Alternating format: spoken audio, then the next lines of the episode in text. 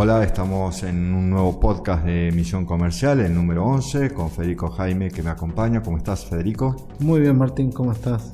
Muy bien, muchas gracias. Eh, vamos a hablar en este podcast sobre la exportación de servicios basado en el conocimiento, lo que ha venido sucediendo en el año 2021. Lo hacemos a partir de artículos publicados por Agustina de Vicenzi por lo publicado en la página web del gobierno argentina.gov.ar, también por Romina Gaya, eh, docente de la Agencia Argentina de Inversiones y Comercio Internacional, y también eh, la página web de la FIP y un artículo de página 12 del 7 de mayo pasado.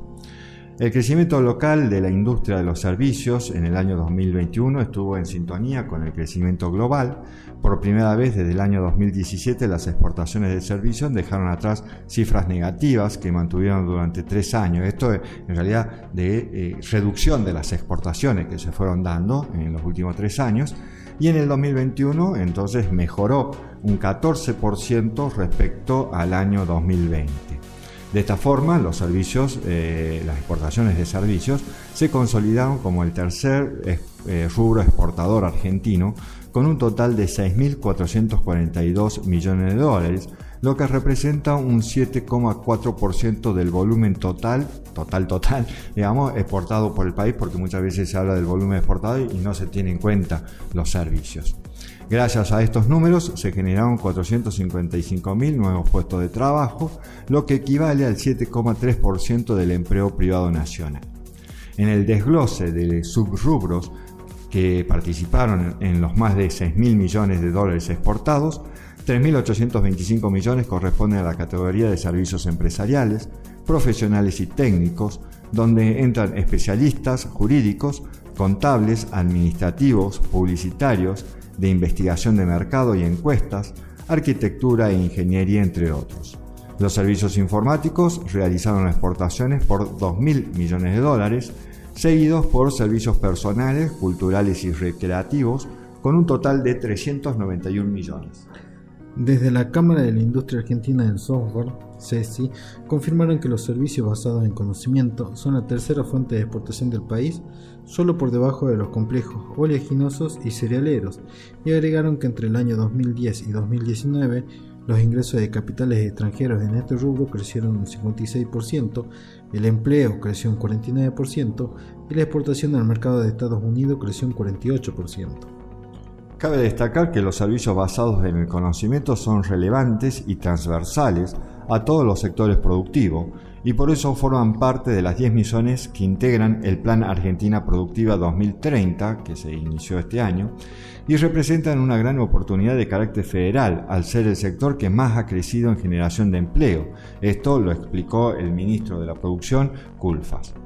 Con estos antecedentes recientes, resulta importante también conocer algunos detalles interesantes acerca de la exportación de servicios. Y en primer lugar tenemos que saber cuál es la diferencia entre la exportación de bienes y la de servicios. En los bienes físicos es necesario que el producto se mueva desde un país a otro. Los servicios, en cambio, pueden ser exportados en diferentes maneras sin necesidad de generar un movimiento físico. En el GATS, que es el Acuerdo General sobre el Comercio de Servicios de la OMC, este, el GATS es a los servicios, lo que el GATT es para los bienes físicos. Están definidos cuatro modos de prestación internacional de servicios. El primer modo de prestación internacional de servicios se da cuando lo que viaja es el mismo servicio. Por ejemplo, una empresa argentina de servicios informáticas desarrolla un software en sus oficinas en Salta para un cliente en los Estados Unidos y que es este cliente quien lo consume y lo utiliza en su propio país. En este caso el proveedor y el cliente están cada uno en sus países, el servicio viaja a través de Internet. Este modo de prestación de servicio es llamado suministro transfronterizo. El segundo modo de exportación de servicios es, denominado consumo en el extranjero. En este caso el consumidor es el que se traslada al país del prestador y consume el servicio en ese lugar. Un ejemplo muy común es el, es el turismo. Cuando nos vamos de vacaciones a la playa, por ejemplo, viajamos, consumimos diferentes servicios en ese país, como en el caso de hotelería, restaurantes, city tours, y este eh, se da cuando el consumidor es el que se traslada. El tercer modo de prestación internacional de servicios es conocida como presencia comercial. Este modo es en realidad eh, una inversión extranjera directa. Una empresa se establece en el país de destino para prestar el servicio en ese lugar. Visto de forma sencilla no parece una exportación de servicio en sí misma, pero desde el punto de vista del GATS se configura como un tipo de exportación. En el modo 4, que es llamado movimiento de personas físicas, es, es el contrario del modo 2. Aquí el que viaja es el prestador de servicio. Viaja de manera temporal, presta el servicio y vuelve a su país. Por ejemplo, cuando un cantante que va a otro país brinda el show y vuelve a su lugar de origen. Estas cuatro formas de exportación de servicios están contempladas, como dijimos antes, en el GATT, este General Agreement on Trade and Services.